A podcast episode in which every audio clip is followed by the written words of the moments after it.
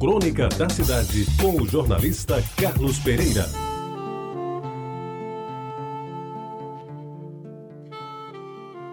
Amigos ouvintes da Rádio Tabajara, ao longo de três horas de uma certa manhã primaveril, cheia de sol e calor, me perdi no tempo.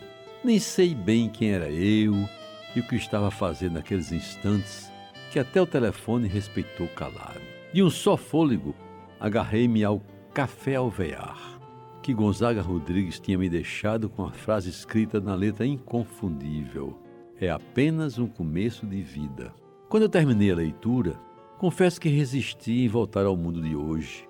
Talvez sungado ao paroxismo de quem se deixou levar pela entrega total do espírito, as lembranças de um espaço que, mesmo existindo no seu tempo, nunca lá pôs os pés. Como não tenho escolha, volto, mas na minha cabeça sobram as imagens que Gonzaga construiu nas suas andanças, nem sempre permitidas, pelo salão nobre do Café dos Muribeca.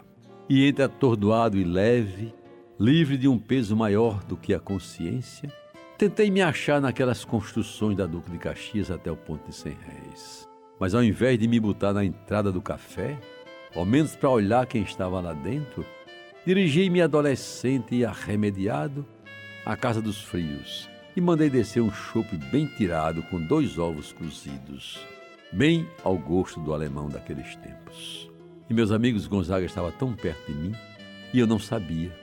Eu só vim vê-lo de corpo inteiro quando já no reinado dos Teotônio, no Correio da Paraíba da Barão Triunfo, consegui um lugar de revisor e de noite, já no fim do serviço, alguém me apontou o neguinho e vaticinou.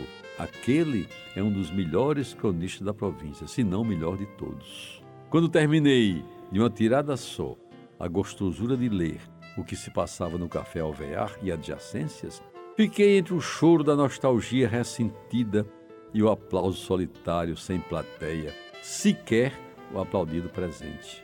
Aí, meus amigos, lembrei a minha velha túnica do liceu, Lembrei das aulas de Dona Daura e me vi cada vez mais perto do longe, cada vez mais distante do próximo. Tudo por conta dessas crônicas que só Gonzaga sabe fazer. E como bem disse a amiga comum Ângela Bezerra de Castro, Gonzaga enveredou por um caminho que a muitos parece o mais fácil. É, sabe como é? Escrever crônica é uma besteira, todo mundo escreve. Só que não é bem assim.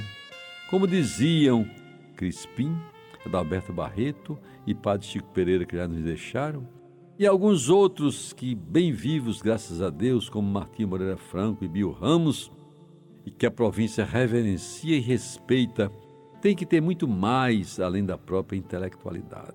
Tem de saber dizer as coisas do jeito que o povo gosta de ler, até para ser mais lido e ouvido, como souberam fazer no seu tempo os inexcedíveis Rubem Braga, Fernando Sabino e Carlos Drummond de Andrade. Pois bem, é assim que Gonzaga nos deixa depois de consumido por inteiro, juntando a cartola deliciosa que só o cozinheiro do café alvear preparava ao copo d'água bem gelado e ao cafezinho com gosto do que a mãe torrava em casa. Com a mente voando em busca de direções que o destino mandou para longe e o corpo já vergado pelo peso dos entrados nos 70 a procurar no lugar, no sofá surrado, que um dia muito bem pode ter pertencido à entrada suntuosa do Paraíba Palace Hotel.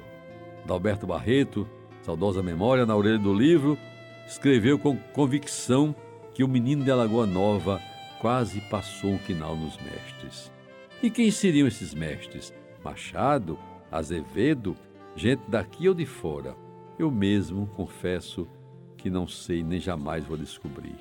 Eu só sei, meus amigos, é que depois de ler as crônicas do Café Alvear de Luiz Gonzaga Rodrigues e me quedar embevecido pelas lembranças de um tempo que não volta, me senti cada vez menor na minha pequeneza de cronista aspirante.